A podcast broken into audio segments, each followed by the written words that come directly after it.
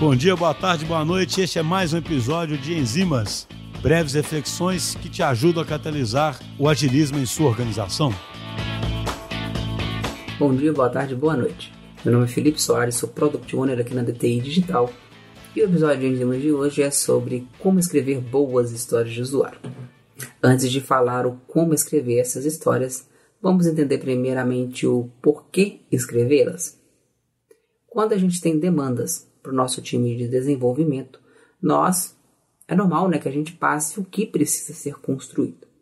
Porém, a gente passa isso o quê? Ser um contexto, ser um cenário. O nosso time de desenvolvimento pode não compreender muito bem o que a gente deseja e até mesmo desenvolver funcionalidades, features que não façam sentido tanto a nível de negócio quanto a nível de usuário. Então é importante que a gente traga outros pontos, que é o para quem, que é onde eu apresento os meus usuários, para quem eu quero construir e entregar aquela funcionalidade. E o porquê. Por que eu quero entregar essa funcionalidade para esse usuário? Qual dor, qual necessidade eu quero atender com ela? Então são os três pontos base. Então a escrita de história de usuário é de nós escrevemos elas porque nós precisamos contextualizar. Nós precisamos realmente entregar uma narrativa do que a gente precisa construir para o nosso time de desenvolvimento, para que aquilo faça sentido para ele e ele consiga construir de uma forma mais assertiva. Portanto, é, já nesse, nesse conceito do porquê, a gente já entende um pouquinho do como escrever boas histórias de usuário. Aqui eu trouxe o núcleo né, dessas, da escrita de uma história de usuário, que é esses três pontos: o que, o para quem e o porquê. Nós vamos ter vários templates de escritas de usuário no mercado disponíveis, vários, vários templates que a gente pode utilizar para escrita e deve utilizá-los, mas eles não vão fugir muito desses três pontos, que é o que nos direciona realmente no entendimento daquela necessidade. Essas histórias de usuário elas podem surgir em vários momentos. Elas podem surgir numa reunião com o meu cliente, pode surgir num teste com o meu usuário, né, num, num feedback, pode surgir de um trabalho de benchmark, num trabalho de discovery. Então, ela pode vir de várias fontes. E quando surgem essas, esses insights, necessidades, essas identificações, é importante que nós escrevemos, escrevamos essas histórias, é, e isso de uma forma que depois de um tempo, quando aquela história for priorizada, e a gente pegar aquela história, ela faz sentido. Porque nem sempre que a gente escreveu uma história de usuário quer dizer que ela vai ser construída imediatamente. Ela pode, ela vai entrar para o nosso backlog, ela pode ser construída ali, próximo ao que a gente cadastrou aquela história, ou ela pode ser construída posteriormente, quando fizer sentido. Então é importante que a gente seja bem objetivo na escrita dessas histórias de usuário e siga muito esses esses critérios que eu trouxe aqui. E a gente tem que ter em mente que ela tem que ser bem realmente bem curta, né? bem, bem simples, porque a, a intenção nesse primeiro momento não é a gente é, detalhar demais aquela história de usuário, não é pensar ainda na solução daquela história de usuário, dizer o como ela vai ser construída. Ali mesmo é a gente documentar uma necessidade que nós identificamos.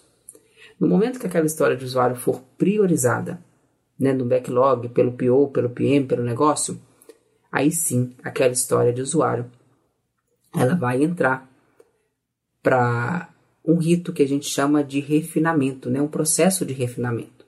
Aí entra tanto o refinamento da parte de negócio, onde a gente vai melhor entender aquela necessidade, avaliar o que, que a gente precisa, quais são os critérios para atender aquela necessidade, a melhor forma de solução e também apanhar os critérios técnicos que envolvam a construção daquela história. Então, nesse momento, essa história ela vai ser refinada.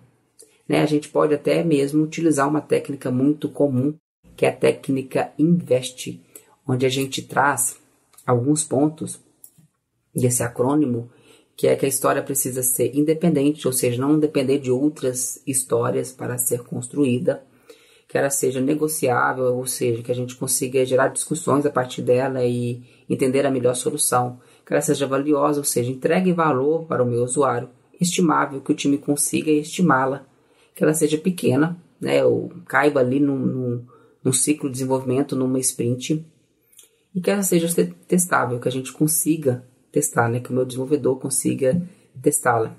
Então esse é o acrônimo INVEST, né, que é utilizado nesse, nesse momento onde a gente vai refinar, a gente se atentar a esses pontos. Então, e além disso, é importante também que quando a gente for fazer essa escrita, da história de usuário mesmo, a gente envolva o nosso cliente para que o cliente, além dele ter visibilidade do que a gente está pensando em construir, ele consiga contribuir com os insights que ele tem por parte do negócio, por parte da estratégia. Então isso é muito importante. Outro ponto que é importante também a gente é, se atentar é que, né, eu falei um pouco desses templates.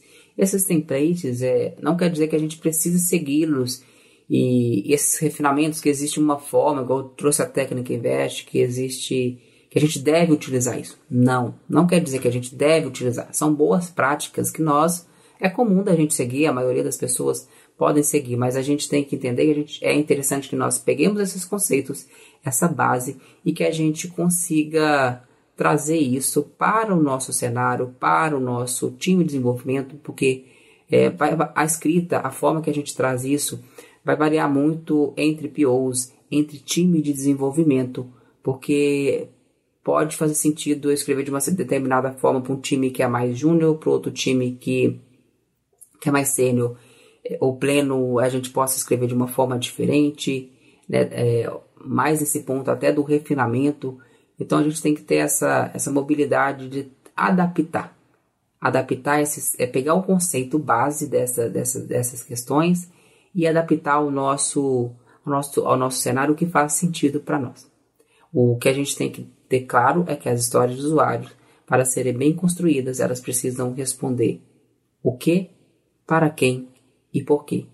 E que elas sejam simples e objetivas para que qualquer pessoa que pegue aquela história de usuário em algum momento, seja um desenvolvedor, seja um designer, seja o meu negócio, ele consiga entender e a partir dali dar sequência na construção daquela feature, daquela funcionalidade.